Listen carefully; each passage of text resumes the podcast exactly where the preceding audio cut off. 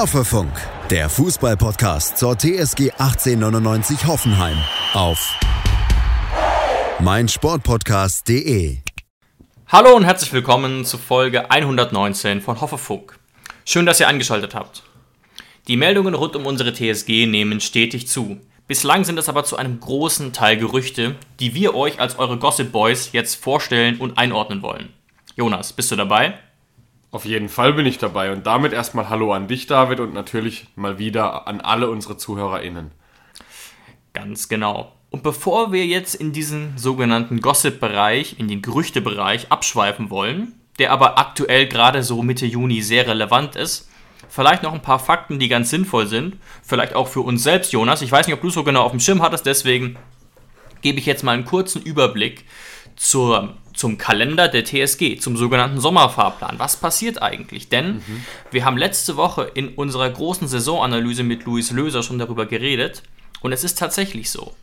Es ist heute der 16. Juni und in neun Tagen beginnt das erste Mannschaftstraining unter André Breitenreiter.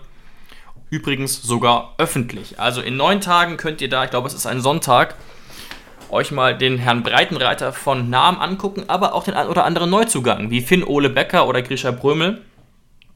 Da geht es schon wieder los. Und die ersten Testspiele sind auch schon angesetzt. Also wer es gar nicht mehr erwarten kann, am 2. Juli geht es in Waldorf gegen Astoria Waldorf. Und am 9. Juli in Brackenheim bei Heilbronn gegen den ersten FC Heidenheim. Ähm, und dann 11. bis 17. Juli ist das große Trainingslager in Kitzbühel. Und vielleicht last but not least, weil das ist ja auch ganz relevant, wann geht es eigentlich los? Es geht los ähm, am letzten Juli-Wochenende mit dem ersten DFB-Pokalspiel gegen Rödinghausen, das ist bei Bielefeld etwa, und dann ähm, am 1. August-Wochenende, also 5. August bis 7. August, ich habe es gerade nicht auswendig auf dem, äh, im Kopf, ist der erste Bundesligaspieltag. Und euch wird es aufgefallen sein, da fehlt noch der ein oder andere Termin. Es wird natürlich nicht bei diesen Testspielen bleiben. In Kitzbühel werden auch noch welche stattfinden. Und es gibt sicherlich noch eine Saisoneröffnung in der letzten oder vorletzten Juliwoche, wie wir das ja gewohnt sind. Und es ist vielleicht auch für uns ganz relevant, Jonas, vielleicht schaffen wir ja einen dieser Termine, müssen wir uns nochmal ähm, abstimmen. Auf jeden Fall, genau. Aber ganz normale Saisonvorbereitung, wie eigentlich jedes Jahr, wie man es kennt. Ganz genau, aber das kann man ja jetzt schon langsam einplanen, gerade wenn man sich denkt, ah, so ein Testspiel ist nicht schlecht und das natürlich auch. Deswegen bereue ich es auch fast, dass wir noch nie bei einem Testspiel waren. Ich glaube, da kann man seine Spieler mal wirklich von ganz, ganz nahem sehen. Ist dann doch ein bisschen anders als im Stadion, weil halt einfach in der Regel nur ein paar hundert Leute zugucken. Ähm, oder einige wenige tausend, was wir jetzt ja unter Corona auch so ein bisschen kennen, aber in der weitläufigen Pre-Zero Arena natürlich ein bisschen was anderes. Genau. Und damit sind wir jetzt eigentlich schon bei dem großen, großen Gossip-Teil für heute.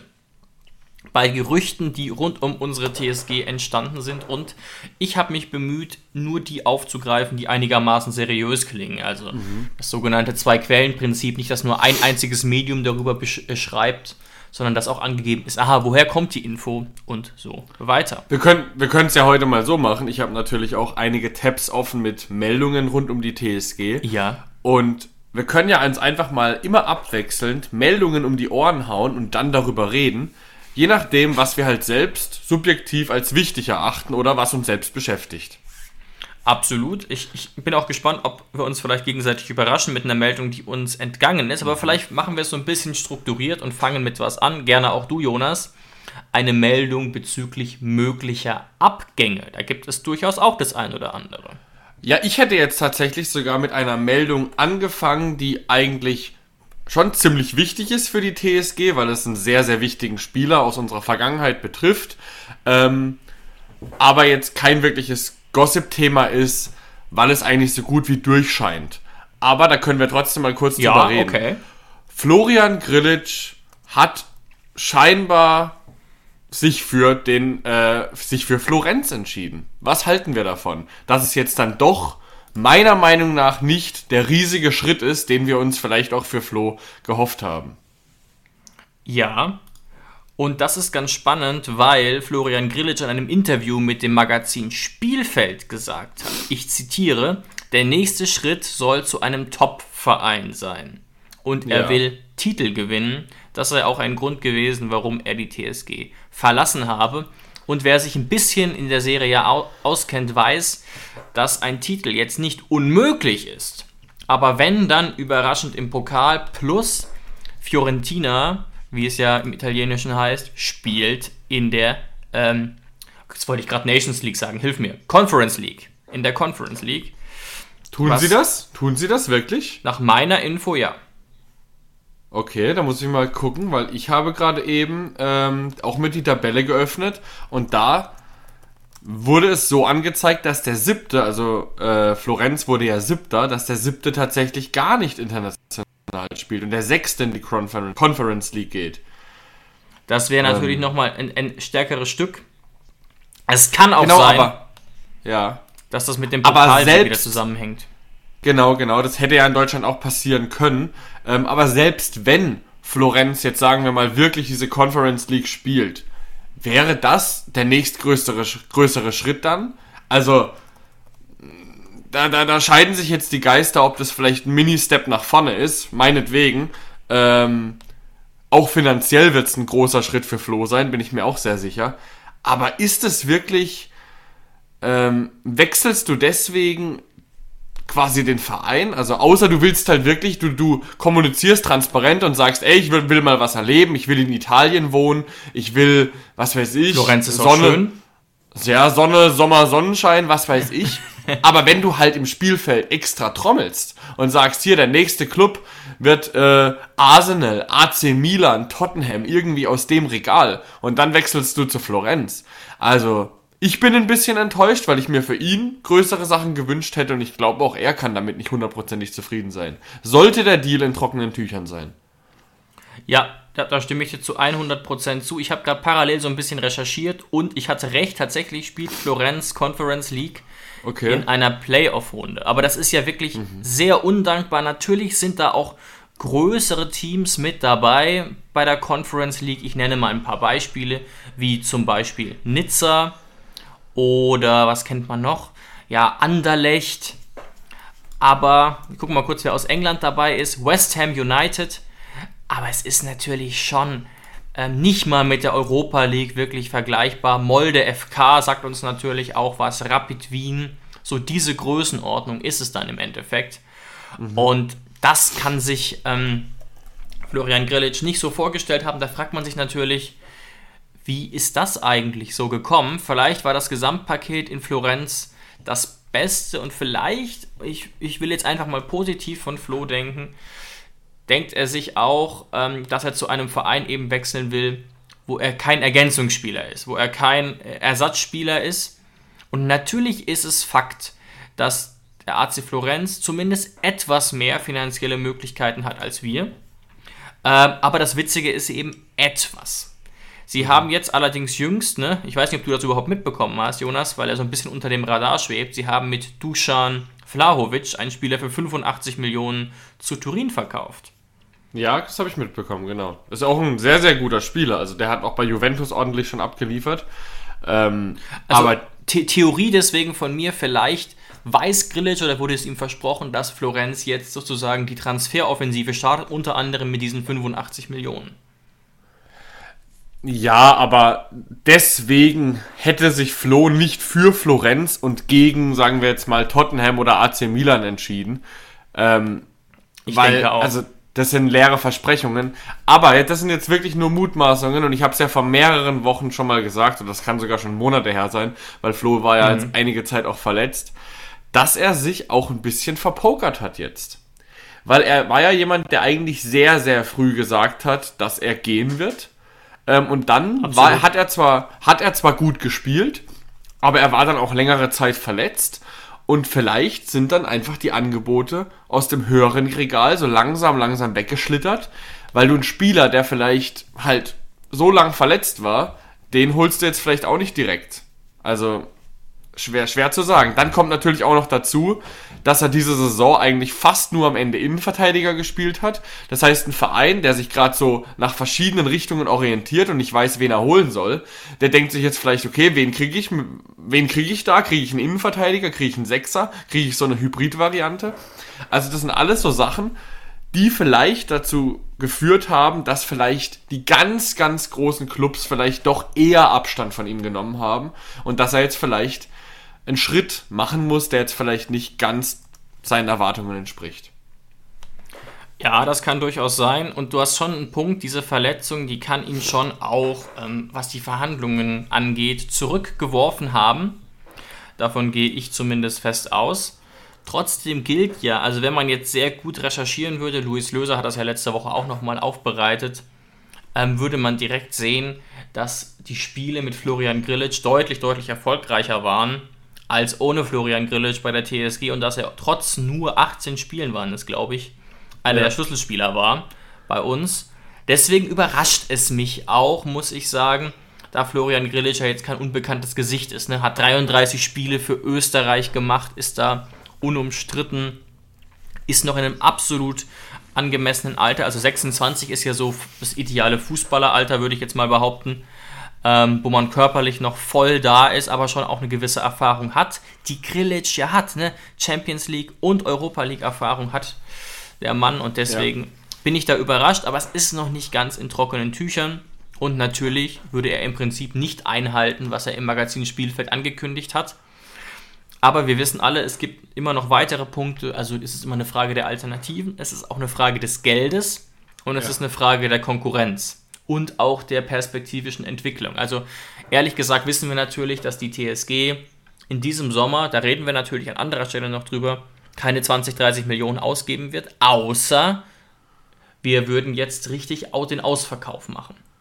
Und äh, bei Florenz ist es deutlich wahrscheinlicher, auch in Anbetracht eben dieses Abgangs von Dusan Vlaovic. Aber ich stimme dir zu, die Konkurrenz in Italien ist aktuell gut. Ähm, es ist sehr unwahrscheinlich, dass da der Titel gelingt. Also ein Pokalsieg der Fiorentina wäre ähnlich überrascht wie ein Pokalsieg der TSG Hoffenheim. Ja, auf jeden Fall. Aber das Schöne ist ja bei dem Thema, wir können uns darüber unterhalten, aber es wird die nächste Saison der TSG überhaupt nicht betreffen, wohin es Flo ziehen wird. Und deswegen können wir jetzt das Thema abhaken und ich bin gespannt, mit was für einer Meldung du mich jetzt überrascht. Ja, ist, glaube ich, keine große Überraschung, aber ich finde das Thema spannender als die Medien, muss ich ehrlich sagen. Und zwar betrifft es die Torwartposition. Die hm. T-Frage, die natürlich in Person von Oliver Baumann geklärt ist, der jetzt wieder ähm, auf Urlaub verzichten musste, um viermal auf der Bank zu sitzen. Aber sei es drum. Ähm, die Frage ist aber die nach dem zweiten Torhüter. Wer es nicht so ganz mitbekommen hat, in einer Folge haben wir es kurz erwähnt, ähm, dass Philipp Pentke ja in einigen Spielen am Ende nicht mehr die Nummer 2 war, sondern Luca Philipp. Und der eben auch auf der Bank saß und Pentke dann nicht. Oder manchmal auch beide. Das ist so heimlich still und leise passiert, auch wenn Pentke noch ein Jahr Vertrag hat bis 2023, wie übrigens auch Philipp. Und jetzt überlegt die TSG offenbar, was soll passieren. Denn Oliver Baumann kann sicherlich noch ein paar Jährchen spielen, aber er ist auch keine 26 mehr. Und dementsprechend überlegt sich die TSG wohl, Luca Philipp mit seinen 21 Jahren zu verleihen. Der ja sicherlich sehr, sehr gute Anlagen hat, der jetzt vier Spiele für die deutsche U21 schon gemacht hat und ansonsten momentan nur Spielpraxis bekommt in der Regionalliga. Mhm. Und das ist offenbar zu wenig und ich bin gespannt, wie du es siehst.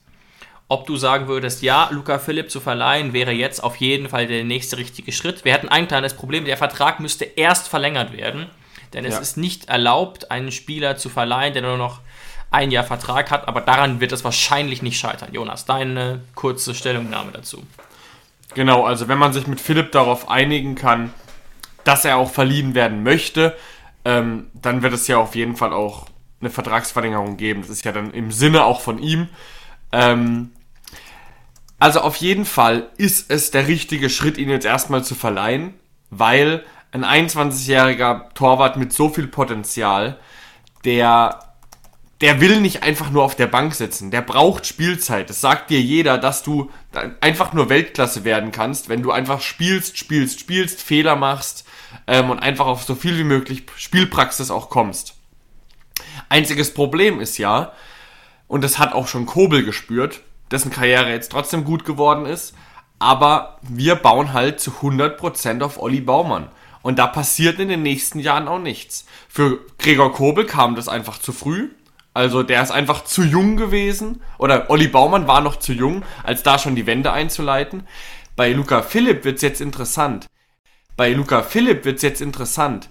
Wenn man den vielleicht ein, zwei, drei Jahre ausleihen kann. Oder ich sag's mal so, wenn du ihn zwei, drei Jahre bei Stange halten kannst. Dass er ja nicht auch sagt, nö, jetzt reicht's mir, Stuttgart oder so, was weiß ich, wie es bei Kobel war, verspricht mir die Nummer eins zu werden und er will auch wechseln. Dann könnte Philipp vom Alter her die neue Nummer eins der TSG werden. Aber das ist halt immer so ein Spiel mit dem Feuer ähm, weil man das halt auch nicht klar kommuniziert, weil man halt auch Olli Baumann nicht in Bredouille bringen will, weil er einfach sowas von klar die Nummer 1 ist. Ähm, aber für jetzt, Stand jetzt, ist es die einzige Alternative, ihn jetzt erstmal für ein Jahr auszuleihen. Anders geht es gar nicht. Und mit Philipp Pentke haben wir auch eine super souveräne Nummer 2, den wir jederzeit bei einer Verletzung oder Erkrankung von Olli reinstellen können. Ja, das, also ich sehe es tatsächlich genauso, ähm, dass das Ziel auf jeden Fall sein sollte, zu verlängern und ihn zu verleihen. Ich wäre da sehr dafür, so Richtung zweite Bundesliga. Das wäre, glaube ich, genau das Niveau, was jetzt richtig wäre für ihn. Ähm, weil Regionalliga ist schon ein bisschen wenig. Und du hast recht, wir haben Philipp Pentke und wir haben auch einen Nauel Noll, der jetzt schon einige Spiele in der Regionalliga gemacht hat und mit seinen, glaube ich, 19 Jahren auch sehr talentiert ist. Und das heißt, da würde dann auch keine große Lücke entstehen. Ähm, und wie gesagt, Philipp hat ja eh nicht mehr viel in der Regionalliga gespielt, da er am Ende ja dann sehr viel auf der Bank bei uns saß, ähm, im Profikader, aber auch da, ne, Olli ist einfach im Durchschnitt sehr, sehr fit. Und du sprichst es an, aber, ne, Jonas, eins unserer Konzepte ist ja auch immer, und das finde ich total legitim, im Zweifel eben Transfereinnahmen zu generieren. Und wenn Luca Philipp sich jetzt in der zweiten Liga ein, zwei Jahre gut schlagen sollte, dann kann man natürlich für ihn äh, Transfereinnahmen generieren, denn der ist schon seit sechs Jahren bei uns, kam natürlich ablösefrei aus der Jugend des SGF Freiburg. Ne, 2013, um Gottes Willen. Der ist, der ist ähm, im Alter von elf, oh Gott, Mathe, zwölf zu uns gekommen. Mhm. Und mit so einem dann ein, zwei Millionen Gewinn zu machen, wäre natürlich schon auch ein Ziel. Ähm, da es tatsächlich sein kann, dass er sozusagen noch zu früh kommt für Oliver Baumann. Aber das wissen wir jetzt nicht, da kann so einiges passieren. Ähm, wissen wir ja auch von anderen Torhütern. Aber dann hätten wir das doch eigentlich schon durch. Die T-Frage haben wir jetzt eigentlich gelöst. Penke ist wieder die Nummer 2 und Luca Philipp verleihen wir in die zweite Liga. Genau. Dann würde ich mit einem Thema weitermachen, ähm, aus gegebenem Anlass, weil ich den jungen Mann am Dienstagabend live in Gladbach gesehen habe. Ah, ich weiß, von wem du redest. Wilfried Njonto oder Gnonto, ich weiß nicht genau, wie man ihn ausspricht. Ähm, und der junge Mann ist auf jeden Fall erst 18, hat jetzt gerade diese Saison beim FC Zürich gespielt, also deswegen natürlich auch die Verbindung zur TSG Hoffenheim, weil er quasi seinem Trainer einfach nur hinterher wechseln würde. Und er kam mit seinen jungen 18 Jahren in der, in der Schweizer Liga unter Breitenreiter auf 36 Einsätze und war dabei an 15 Treffern beteiligt und hat dann am Ende natürlich auch, wie wir jetzt durch André Breitenreiter wissen, die Schweizer Meisterschaft gewonnen und hat da mit 18 Jahren einen erheblichen Anteil dran gehabt. Das stimmt allerdings, nur ganz ja. kurz zur Wahrheit gehört auch, dass er meistens Ergänzungsspieler war und sehr oft eingewechselt wurde, was aber natürlich seine Quote nur noch besser macht. Also er hat, genau. glaube ich, in Summe nicht mal 50% der Spiele absolviert also der, der, der Gesamtspieldauer, aber er war quasi in jedem Spiel dabei und wurde immer eingewechselt und hat auch selten mal Stamm gespielt und trotzdem eine sehr gute Torquote und eben jetzt, Jonas, du hast es live gesehen, vier Spiele schon für Italien mit 18 und ein Treffer gegen Manuel Neuer. Genau. Ähm, kurz vielleicht mein Eindruck zu ihm. Also, man ist, man hat, es, es ist schwer zu sagen, weil die italienische Nationalmannschaft oder das, was von ihr am Dienstag noch übrig war, die hat generell sehr schlecht gespielt und es war ein unfassbarer Klassenunterschied. Also die mhm. deutsche Nationalmannschaft war wirklich, es war wirklich, als hätte, ich habe zu meinem Freund gesagt, mit dem ich nach Gladbach gefahren bin, das ist gerade wie, als würde Bayern gegen Sandhausen spielen, zeitweise. Also, oder gegen Augsburg, weil es wirklich so wahnsinnig überlegen war. Ähm, Was du aber auch nicht vergessen darfst, und das mal zur Verteidigung von Itali Italien, ich habe dann mal geschaut, ähm, wie viele Spieler von der, vom EM-Finale im Jahr davor waren überhaupt noch auf dem Platz. Was würdest du sagen von elf Stück? Wie viele waren auf dem Platz? Von der Stammelf jetzt? Oder von der Stammelf beim, e beim EM-Finale? Und wie viele waren jetzt dabei und waren noch übrig überhaupt? Zwei. Genau, es waren zwei. Es war Barella, der Mittelfeldspieler und natürlich Donnarumma. Ansonsten war keine Sau mehr dabei. Aber war der überlegen. Rest im Kader oder hast du Nein, nein, nein, nein, nein. Italien hat gerade einen riesen Umbruch vor sich. Also allein schon mit Cellini und Bonucci. Gut, das ist klar, aber bei dem ja. Rest wusste ich es jetzt nicht, genau. Dann auch, also ich bin jetzt kein Italien-Experte, aber zum Beispiel ähm, die Offensive von Italien war vor einem Jahr im, im EM-Finale von gegen England war noch Insigne, Immobile und Chiesa. Und ja, im Vergleich. Ich weiß es nicht. Also ich glaube, Immobile hat ja mal eine super Saison gespielt, zum Beispiel. Genau, also ich, ich habe wirklich gar keine Ahnung, wenn jetzt jemand Italiener ist oder Halbitaliener und das genau weiß, dann schreibt uns gerne, ob Immobile gerade verletzt ist. Ich meine, Insigne hat auch seine Karriere in der Nationalmannschaft beendet, aber so jemand wie Chiesa, der ist ja noch wahnsinnig jung, oder auch Verratti oder Jorginho von Chelsea, das sind alles solche Spieler, ähm, die die italienische Mannschaft erst Weltklasse machen. Und von dieser Weltklasse hast du, hast du äh, am Dienstag halt wirklich überhaupt nichts gesehen. Das war ein Klassenunterschied, das war Wahnsinn. Aber um den Bogen zu spannen zu Nyonto, im Vergleich zu dem, was da auf dem Platz stand, hat er überhaupt keinen negativen Eindruck gemacht, sondern er war fleißig, ähm, er hat sich gut behauptet, also es, man hat sein Potenzial auf jeden Fall gesehen. Er hat ja dann auch ein Tor geschossen. Also er ist ja gut nachgelaufen, hat ein klassisches Stürmertor geschossen. Und was mir natürlich live aufgefallen ist, er ist wahnsinnig, wahnsinnig klein. Also ich weiß 1, nicht, 1,70 Meter. 1,70 Meter ist er okay, durch seine Breite, durch seine Bulligkeit wirkt er sogar noch ein bisschen kleiner. Vielleicht ist es auch geschönt und er ist 1,68, man weiß es nicht. Ja, aber für seine 18 Jahre ähm, in diesem schlechten italienischen Team hat er wirklich eine gute Figur gemacht.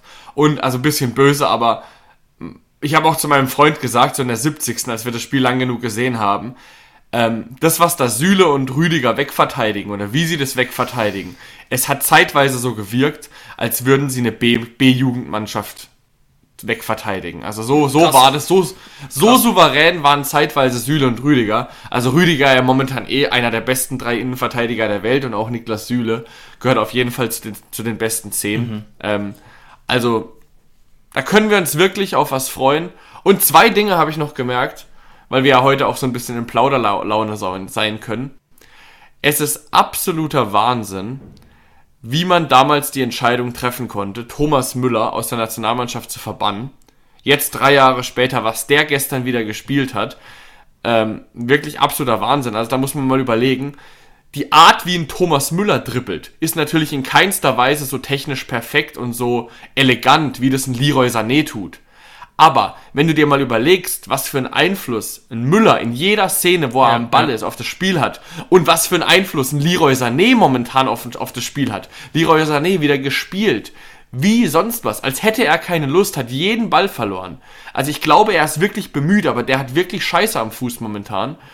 Ähm, und das ist schon Wahnsinn, wie ein, wie ein Spieler wie Thomas Müller, der optisch so ein limitierter Fußballer zu sein scheint, wie der so ein Weltklasse-Spieler sein kann. Ja, und das zweite natürlich ist, ähm, Manuel Neuer ist einfach so eine Präsenz auf dem Platz und man hat es ja jetzt direkt im Vergleich mit Donnarumma gesehen. Ähm, er, das ist einfach mit Abstand der beste Torwart der Welt momentan. Wenn nicht sogar der beste Torwart, den es je gab. Gut, das ist natürlich sehr schwer zu vergleichen. Das ist genauso, wenn man jetzt anfangen würde, Ayrton Senna mit Michael Schumacher mit Lewis Hamilton zu vergleichen. Das ist brutal schwierig aus, glaube ich, naheliegenden Gründen. Aber interessant, danke für deine Live-Einblicke. Du hattest ja auch einen sehr, sehr guten Platz. Ich habe ja genau. Fotos gesehen und du hast ja auch auf Instagram geteilt. Ähm, vielleicht noch ganz kurz zu Wilfried Gnotto. Ich behaupte jetzt einfach, nee, Gnonto. Ich behaupte jetzt einfach Gnonto, mal, dass man ihn so ausspricht. Das ja. wäre die italienische Aussprache, Gnonto wahrscheinlich. Mhm. Ähm, wenn nicht, tut es mir leid. Ich, zwei Thesen. Ich glaube, A, er ist zu teuer. Ähm, er hat zwar nur noch ein Jahr Vertrag, aber einen Marktwert von 10 Millionen. Ich glaube nicht, dass wir, also 7, 8 Millionen müsste man mindestens zahlen, wahrscheinlich sogar mehr, weil, wie gesagt, er ein erhebliches Talent ist. Auch Vereine wie Sevilla sind, glaube ich, interessiert. Und Punkt 2, nur eine These von mir. Ich weiß nicht, ob er der richtige Spielertyp ist. Er ist ein verkappte, eine falsche 9, würde ich sagen. Ich bin jetzt eh kein Freund der falschen 9, das gebe ich auch ganz offen zu. Aber ist er nicht zu ähnlich auch zu Rutter, wäre meine These, und zu ähnlich zu Baum? Nein. Nein? Überhaupt nicht. Überhaupt nicht. Und ah, das erklär's, genau kurz, das, erklär's kurz, ja. Das ist genau das, was mich überrascht hat. Ähm, er, er, er wirkt zwar nicht wegen seiner Statur, aber er ist für mich ein Stürmer. Er ist mhm. für mich ganz klar, ganz klar ein zentraler Stürmer. Natürlich musst du deinen Spielstil ein bisschen ändern, weil er jetzt kein Kopfballmonster sein wird mit seinen 1,70. ja. ähm, aber es ist nicht so, dass du, dass er, also erstens mal, er ist, glaub, er ist nicht so schnell wie ein Rother. Ein Rother ist ja dann schon auch jemand, der mit Tempo über den Flügel kommt. So schätze ich ihn nicht ein. Ähm, er ist wirklich ein bulliger Stoßstürmer, der, glaube ich, am Strafraumrand den Ball annimmt, sich drehen kann und ihn reinhauen kann. Ähm, ich habe ihn auch mal beim Schuss, beim Training, beim Warmmachen beobachtet. Da hat er auch einen sehr guten Eindruck hinterlassen. Ähm, er erinnert mich von seinem Spielstil eher ein bisschen, ha, eher an einen Aguero. Weißt du, so ein kleiner, bulliger, aber trotzdem ein klarer Neuner. Und deswegen könnte er vielleicht wiederum doch passen. Aber mit einem Punkt, okay, mit dem spannend. du absolut, mit dem du absolut recht hast, natürlich. Ähm, wenn er jetzt allein schon einen Marktwert von irgendwie 10 Millionen hat, ist natürlich die Frage, also es wäre schon wert. Da kann man schon Geld das ist ein investieren. Risikotransfer dann.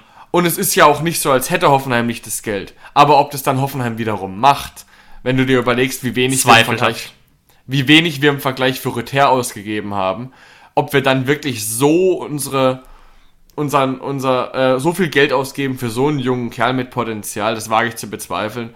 Aber dann auf der anderen Seite, ich meine, SC Freiburg ist auch dran und Freiburg, wenn die dann bereit wären, das Geld auszugeben und wir halt nicht, dann brauchst Aber du die haben die Einnahmen, die wir verpasst haben. Ich glaube, Hopp sprach ja. von 25 Millionen, die uns durch, den, durch das Verpassen der Europa League fehlen.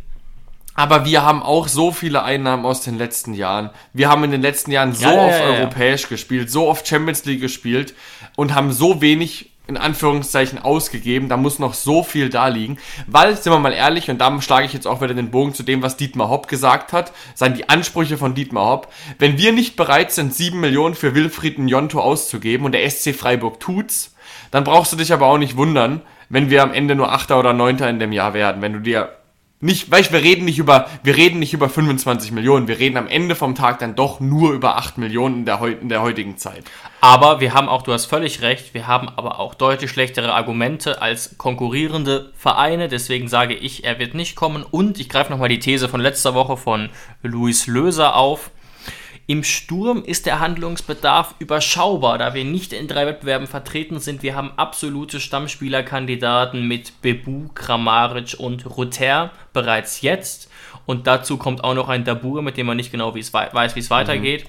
Deswegen wäre das kein Must-Have-Transfer, aber ist natürlich eine sehr, sehr spannende Personalie. Aber ja. ich würde tatsächlich weitergehen, weil ich gehe absolut nicht davon aus, dass da was passiert. Na gut, aber ich, wir bleiben gespannt. So, was hast du noch auf dem Zettel, David? Wenn wir jetzt schon beim Bereich Offensiv und Zugänge sind, dann kommt jetzt ein Spieler, von dem viele wahrscheinlich auch nichts gehört haben werden. Der ja im Wesentlichen Spielmacher von Rayo Vallecano, die Zwölfter geworden sind in der spanischen Liga, Randy Nteca. Ein 24-jähriger Franzose, absoluter Stammspieler bei äh, Vallecano, und da hätten wir natürlich deutlich bessere Argumente, da er mit, mit seinem Verein überhaupt nicht davon ausgehen kann, international zu spielen. Bei Hoffenheim ist das durchaus möglich. Ähm, allerdings ist seine Quote jetzt auch nicht wirklich überragend in dieser Saison. Also fünf Torbeteiligungen in 34 Einsätzen. Allerdings wohlgemerkt bei einem absoluten Mittelklasse-Club. Das gehört zur Wahrheit dazu. Ne? Mhm. Ähm, also da muss er wahrscheinlich das Spiel massiv an sich reißen und er hat in der Vergangenheit auch schon bessere Quoten gehabt. Ne? Das gehört auch ähm, zur Wahrheit dazu. Trotzdem muss man das berücksichtigen. Auf der anderen Seite, ne, er hat noch ordentliches Potenzial wahrscheinlich mit 24. Ähm, wäre nur 4 Millionen wert. aktuell. Und vielleicht ist es ein Argument, aber da müsste man jetzt genauer scouten. Der junge Mann ist, obwohl er offensiver Mittelfeldspieler oder Stürmer ist, je nach Bedarf, 1,90 Meter groß. Mhm. Eine körperliche Präsenz, die uns, zumindest war das unsere These letzte Woche, fehlt. Ja. Ja, aber gut, dass du es angesprochen hast, weil das ist eine Meldung, auf die ich auch gestoßen bin, aber dazu werde ich jetzt nichts sagen, weil ich auch ehrlicherweise überhaupt keine genau. Ahnung von dem jungen Mann habe. Deswegen hab. nur der kurze Überblick zu Randy Inteka. Wenn es da ja. heißer wird, dann beschäftigen wir uns auch genauer mit ihm und sagen dazu nochmal was genaueres. Aber wäre natürlich schon so ein TSG-Transfer, ja. ähm, sozusagen von einem Mittelklasse-Club ähm, zu kaufen, wo man ein bisschen attraktiver, äh, weil man selber ein bisschen attraktiver ist. Übrigens ist auch Mainz dran. Im Vergleich zu Mainz hätten wir natürlich, behaupte ich, bessere Argumente auf unserer Seite. Jetzt wieder du, machen wir kurz das Ping-Pong. Genau, dann würde ich wieder eine Etage weiter nach hinten gehen und würde sagen, wir beschäftigen uns mal mit der Innenverteidigung. Yes. Und da vielleicht zwei schockierende Meldungen, wenn man sich wirklich gar nicht jetzt mit den Meldungen der letzten Tage beschäftigt hat. Wir beschäftigen uns scheinbar intensiv mit einem Innenverteidiger vom FC Barcelona. Ja, da wird man erstmal hellhörig. Oscar Minguesa ist ein Spieler Sie. vom FC Barcelona, ist ein Spieler vom FC Barcelona, ähm, 23 Jahre alt, Eigengewächs vom FC Barcelona und der hat auch in den Letz-, im letzten Jahr nicht mal wenig gespielt. Also der kam auf 19 Einsätze in der spanischen ersten Liga. Und das Interessante bei ihm ist halt einfach, er hat nur noch ein Jahr Vertrag und er gehört zu den Spielern, die der FC Barcelona jetzt verkaufen möchte. Also er hat einen Marktwert von 6 Millionen und da könnte man wirklich verhältnismäßig einen Schnapper mitmachen und könnte da ihn für was weiß ich, für 4, 5, vielleicht auch die 6 Millionen, vielleicht vom FC Barcelona kaufen sogar. Ähm, da, da Xavi nicht mit ihm plant. Genau, melden genau. mehrere den, Medien. Er soll den Verein verlassen, also da ist ja jetzt gerade eh ein Umbau geplant beim FC yes. Barcelona. Ist 1,84 groß, ist jetzt kein Riese für einen Innenverteidiger, aber deswegen auch die Flexibilität bei ihm. Ihn kann man theoretisch auch als Rechtsverteidiger einsetzen, obwohl er natürlich dann wahrscheinlich eher eine Alternative wäre für einen rechten Verteidiger, so wie es Akpo spielt und nicht natürlich für jemanden, wie es David Raum oder wie es äh, Pavel Kadajabek interpretiert. Genau, und die zweite ich, Meldung zu dem Thema ist, mhm. ähm, zu dem Thema Innenverteidiger, wir beschäftigen uns tatsächlich ein drittes Mal mit Chris Richards. Hast du das auch gelesen? Na sicher. Ja. Und also natürlich macht es in gewisser Weise Sinn, weil man weiß, was man an ihm hat. Aber da denke ich mir doch jetzt auch, also ein drittes Mal brauchen wir ihn jetzt auch nicht ausleihen. Wenn wir ihn jetzt nicht kaufen, dann wird es mir aber auch ein bisschen zu bunt, oder? Ja, sehe ich ganz genauso. Chris Richards hat Ansätze gezeigt, ist allerdings auch verletzungsanfällig und ich bin strikt gegen eine dritte Laie und bin auch spontan, ohne mich jetzt sehr ausführlich damit gedanklich auseinandergesetzt zu haben, wäre ich jetzt auch nicht sehr begeistert von einem Transfer, weil Chris Richards nicht so günstig wäre, dass man sich denkt, ah, wieder ein klassischer Alex Rosen Deal. Da klingt auf den ersten Blick die Geschichte mit Minguesa besser, allerdings auch da sind wir jetzt noch nicht so tief drin, dass wir da verlässliche Infos geben könnten. Aber ich erinnere nochmal daran, ne? Chris Richards hat ähm, einen Marktwert von 7,5 Millionen. Die Vertragslaufzeit ist mir nicht bekannt. Ah, bis nee, 2025. Genau, also okay, ist mir doch bekannt. Das heißt, er wäre mit Sicherheit deutlich teurer, denn es, ist, es gibt keine Infos, dass äh, Bayern den billig verscherbeln will, anders als Xavi und Barcelona. Dementsprechend, ich würde keine 10 Millionen für Richards hinlegen. Oder du? Nee, weil ich die anderen Alternativen, die jetzt auch im Raum kursieren, ähm, auch sehr gut finde. Ich habe ja letzte Woche schon angekündigt, dass ich den Transfer von John Anthony Brooks wirklich gut finden würde. Und aufgrund dessen, wenn man quasi einen Oscar Minguesa oder einen John Anthony Brooks oder der oder der haben könnte, dann wäre ich jetzt auch nicht zwangsläufig davon so mega begeistert, wenn man jetzt Chris Richards ähm, kaufen würde. Ich fände es aber auch nicht schlecht. Muss ich, wenn jetzt die Meldung kommt, ja, genau. wir kaufen ihn für 8, 9 Millionen, dann wissen wir, was wir an ihm haben. Dann kannst du natürlich auch ganz anders über ihn reden, weil dann weißt du, er gehört dir endlich. Ähm, sonst haben wir ja oft darüber geredet, wenn er jetzt zu viel Spielzeit bekommt, dann klaut er Genau. quasi anderen wie Akpo und Posch die Spielzeit. Das wäre dann nicht mehr so. Ähm, ja, aber Aber mir fehlt ein bisschen die Fantasie. Wie gesagt, noch drei Jahre Vertrag, 7,5 Millionen Marktwert. Und so breit ist Bayern München auch nicht aufgestellt, dass sie sagen, geh mit Gott für 7, 8 Millionen, aber geh. Glaube ich Ja. nicht, aber wer weiß. Ich wäre auch nicht enttäuscht, nur mir käme das jetzt zum dritten Mal irgendwie so spontan ein bisschen komisch vor. Und wenn dann äh, Hoffenheim auf einmal dann doch den Geldbeutel ein bisschen lockerer hätte und dann auf einmal wirklich 15 Millionen für Richards anbieten würde, das fände ich dann nicht gut. Weil Ja. für ihn dann eine Ausnahme zu machen und für ihn dann so viel auszugeben im Verhältnis zu den anderen und bei allen anderen dann immer zu sagen, nee, wir holen fast nur ablösefreie Spieler, da muss ich sagen, dafür hat er in den letzten zwei Jahren dann doch vielleicht ein bisschen zu wenig gezeigt, um da jetzt direkt 15 Millionen oder so zu bieten.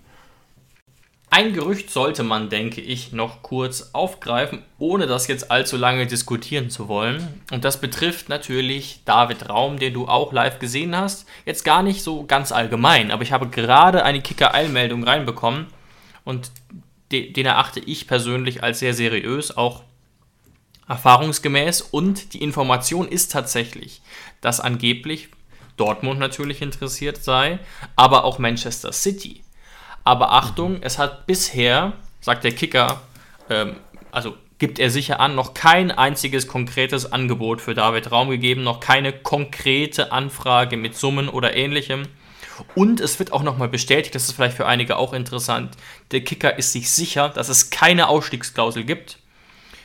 Ich war mir auch sicher, denn der Vertrag wäre nicht um ein Jahr verlängert worden, wenn es zu TSG-Bedingungen richtig unattraktiv gewesen wäre. Also es gibt nächstes Jahr eine aktivierbare Ausstiegsklausel um die 30 oder 35 Millionen. Diesen Sommer gibt es keine. Man hat maximalen Handlungsspielraum, man könnte auch 60 Millionen fordern, die man sicher nicht kriegt, aber das finde ich schon eine recht ähm, beruhigende Meldung. Wobei ich jetzt persönlich sagen muss, du kannst ja auch dich ganz kurz noch äußern, Jonas, wenn du willst, aber ich bin mir aktuell sehr unsicher, wie es mit David Raum weitergeht. Ähm, weil es natürlich auch ein bisschen vom Spieler abhängt. Es ist immer schwierig, einen Spieler reinzuquatschen und zu sagen, du musst bleiben, auch wenn das ja mit Grilic mehr oder weniger so passiert ist, wie er auch selber angegeben hat. Auf der anderen Seite, auch das nochmal, ne, wenn man sich David Raums Entwicklung anguckt, sein Alter anguckt, ähm, dann kann man von ihm durchaus fordern, jetzt bleib mal noch ein Jährchen. Und dann geh mit 25 zum großen Top-Club. Denn du hast jetzt ja auch bei der TSG schon den großen Schritt geschafft, eigentlich zum Stammspieler in der Nationalmannschaft. Ja. Also ich bin da ganz klar. Ähm, sollte David Raum uns jetzt im Sommer schon jetzt verlassen, nach einem Jahr, und dann auch noch nach Dortmund, das heißt in der Liga, und ich finde, das ist ein Faktor, ob der in eine andere Liga geht oder ob der bei Dortmund ist und dann spielst Verstehe, du zweimal im Jahr mindestens noch gegen ihn. Also das ist ein Faktor, den du mit einberechnen musst. Und sollte es wirklich dann am Ende für 30 Millionen den Wechsel geben, dann lieber Alex Rosen, haben wir uns über den Tisch ziehen lassen. Das ist einfach zu wenig.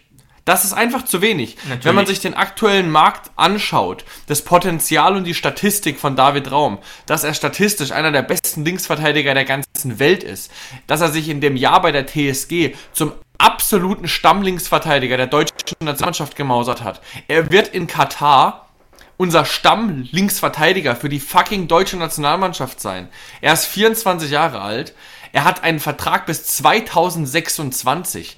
Das sind deutlich mehr als 30 Millionen. Und wenn Dortmund nicht in der Lage ist, mehr als 30 Millionen auszugeben, vielleicht eher 40, 45, weil das der aktuelle Markt einfach ist, dann, sorry, dann bleibt er noch ein Jahr bei uns und dann kommt vielleicht nächstes Jahr die Ausstiegsklausel für 35 Millionen, weil warum solltest du einen Spieler jetzt für 30 verkaufen oder für 32, wenn du wird nicht ihn passieren. nächstes Jahr garantiert für 35 mit der Ausstiegsklausel eh wegbekommst und dann hast du noch ein Jahr Dav- David Raum in deinem Kader. Und selbst wenn David Raum sagt, er will den Schritt wahrnehmen, da kannst du wirklich gut und gerne zu ihm sagen, du bist jetzt ein Jahr hier. Wir haben in dich vertraut. Vor zwei Jahren hast du bei Fürth gespielt. Ja. Ja, du kannst gut und gerne noch ein Jahr bei uns spielen und dann wird der nächste Schritt kommen. Du bist deutscher Nationalspieler. Hansi Flick baut hundertprozentig auf dich. Aber, lieber BVB, 30 Millionen bei aller Liebe, guckt euch mal den Markt an. Also, ihr habt Nico Schulz gekauft. Das war 2019, 2020 für 25 Millionen. Und das war ist drei Jahre her. Da ist der, da ist der, der, der Markt ist nochmal äh, explodiert. Also es gab nochmal eine Inflation der Marktwerte und der, ähm, ja, ja. der Ablösesummen. Und damals waren es schon 25 Millionen. Damals, zum Zeitpunkt des Wechsels, war Nico Schulz schon 26 Jahre und zwei Monate alt. Das heißt, er ist auch noch zwei Jahre älter ungefähr oder anderthalb Jahre älter als David Raum jetzt. Zusätzlich hatte Nico Schulz damals eine Restvertragslaufzeit von einem Jahr und elf Monaten und 30 Tagen, also ganz knapp zwei Jahre. Und jetzt hat David Raum deutlich mehr Vertragslaufzeit. Also du kannst mir nicht erzählen, dass 30 Millionen auch nur ansatzweise gerechtfertigt sind für David Raum. Ähm, bei aller Liebe nicht. Und da werde ich auch dann sehr, sehr scharf ähm, ja die, Führungs-, die, die, die, Führungsetage kritisieren. Was ich allerdings, welches, welches Gedankenspiel ich allerdings eigentlich nicht schlecht finde, weil ich jetzt auch gelesen habe, dass Nico Schulz offenbar einem Wechsel zustimmt. Die haben ja jetzt ein paar Jahre Nico Schulz kaputt gemacht. Mit einem Tauschgeschäft, dass wir Nico Schulz vielleicht zurückbekommen, ihn wieder reparieren können. Ähm, sie bekommen David Raum und zusätzlich geben sie natürlich noch enorme Millionenbeträge an uns ab da könnte ich mich mit dem Gedankenspiel könnte ich mich vielleicht sogar anfreunden. Weil ansonsten bist du wieder auf der Suche nach einem neuen Linksverteidiger und da hast du auch überhaupt nichts gewonnen mit diesem Transfer. Ja, also ich kann es mir absolut nicht vorstellen, vor allem nicht zu diesen niedrigen Konditionen. Deswegen ist ein Rant verständlich, aber vermutlich auch ins Nichts führend. Und der Fun Fact kommt noch hinzu, nach meinen Informationen hätte der BVB nicht mal genug Geld für 30 Millionen, ähm, für einen 30 Millionen Transfer, da man ja auch Erling Haaland ersetzen muss und auch wie die TSG bei weitem nicht so viel ausgeben kann und will, wie man einnimmt. Und auch Gehälter reduziert werden müssen. Das heißt, man müsste mindestens mal Schulz und Guerrero loswerden. Aber wir beobachten das. Ich denke, dass da unter 40, 50 Millionen nichts geht und das auch nur unter der Bedingung, dass David Raum auf einen Wechsel pocht. Wie gesagt, Ausstiegsklausel nächstes Jahr erst. Dementsprechend sind unsere Karten da. Ähm, sehr, sehr gut. Eine Letz-, ein letztes Transfergerücht habe ich noch und das sei angeblich kurz vor dem Abschluss. Angeblich verlässt uns Matthias Kaltenbach und wird Co-Trainer bei Ajax Amsterdam unter Alfred Schreuder. Und dazu habe ich einen Tweet gefunden von einem unserer Hörer, Nico, der folgendes geschrieben hat, ich zitiere, Chalai weg, Kaltenbach wohl bald weg und wie es mit Biko weitergeht, weiß auch niemand. Man schafft es wirklich, alle zu vergraulen, die in der TSG mehr als nur einen Arbeitgeber sehen. Schließt du dich der Kritik an oder findest du es, äh, ist es sicherlich eine kleine Hyperbel hier von Nico trotzdem? Auf den ersten Blick fand ich es auf jeden Fall würdig, da einen Screenshot zu machen. Deine kurze Position dazu.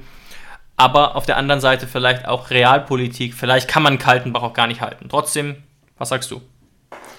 Ähm, es ist ein Tweet und genauso ist er auch geschrieben, deswegen sehe ich da jetzt nicht so viel Wahrheit darin. Ähm, ich kann es natürlich aus emotionaler Sicht absolut verstehen, ja. aber aus sportlicher Sicht ähm, macht der, ergibt der Tweet nicht so viel Sinn, weil man muss ja auch mal in den Hintergrund gucken. Adam Scholle, als er uns damals verlassen hat, ja, der hat da, da wirklich überhaupt keinen Einfluss mehr auf Er ging eigentlich gehabt. zum idealen Zeitpunkt. Er hatte noch einen gewissen Einfluss und ich war ja auch großer Fan. Ich habe ja. ein äh, Trikot von ihm im Schrank ne? und eine absolute Kultfigur, aber wir haben ihn eigentlich zum idealen Zeitpunkt gehen lassen. Ja, also da, das war einfach, der Transfer war unausweichlich. Ähm, jetzt mit Pico, da ist das letzte Wort ja noch gar nicht gesprochen. Und wenn Matze Kaltenbach gehen sollte, dann liegt es mit Sicherheit nicht daran, dass die TSG ihn gehen lässt, sondern dass er zu Amsterdam möchte. Das stimmt, aber natürlich, du hast recht, es ist ja. natürlich hier von Nico auch ein Tweet. Und da würde ich ja. nochmal differenzieren wollen, weil Kaltenbach zu halten ist sehr, sehr schwer. Weil Kaltenbach ja wahrscheinlich auch weiß, okay, ähm, Breitenreiter kriegt seinen Co-Trainer aus Zürich auch, der wahrscheinlich eine wichtigere Rolle spielen wird als er selbst. Und er selbst, also Kaltenbach, ist der Wunschkandidat von Schreuder. Dementsprechend ist es nachvollziehbar, dass äh, Kaltenbach gehen will. Mit Biko wäre es etwas anderes. Also, dass, dass das natürlich sehr schwer fallen würde als TSG-Fan, das ist klar. Das haben wir letzte Woche übrigens aber auch zu dritt beleuchtet. Wen das interessiert, der hört da nochmal rein. Ähm, ja. Das wäre natürlich schwierig, weil das war wirklich ohne Frage oder ist äh, eine, eine richtige Identifikationsfigur. Auf der anderen Seite muss man auch sportliche Argumente sehen und muss auch sehen, dass andere Vereine, und ich finde es gut, dass wir es nicht gemacht haben, aber andere Vereine hätten den Vertrag mit Benny Hübner nicht verlängert. Sag ich dir ganz ehrlich. Ja, kann auf jeden Fall gut sein. Und wie gesagt, mit Biko, da ist das letzte Wort ja noch gar nicht gesprochen. Also hoffen noch noch. gehört er uns. Ähm, vielleicht gibt es auch noch die Vertragsverlängerung um ein Jahr. Man weiß es nicht. Genau. Gut. Aber damit wären wir doch jetzt für diese Woche am Ende angelangt. Oder hättest du noch was? Nee, das wäre es tatsächlich schon. Ganz interessant ist vielleicht noch, aber ich glaube, es ist kaum an einem vorbeigegangen, dass aktuell der Dauerkartenverkauf der TSG läuft Ja. ähm, und dass die Bedingungen, also auch Covid-bedingt, wieder ganz normal sind nach meinen Informationen. Also es gibt keine Beschränkungen, Einschränkungen mehr und wir können uns, glaube ich, auch mindestens bis in den Winter auf eine schöne Saison einstellen. Also das vielleicht noch als Information und sonst ist meine hier mein Word-Dokument abgehakt, Jonas. Genau. Dann bedanken wir uns doch wieder mal fürs Zuhören. Wünschen euch, wenn ihr es noch heute gehört habt, einen wunderschönen Feiertag. Und wir hören uns nächste Woche. Ciao, ciao, macht's gut. Ciao.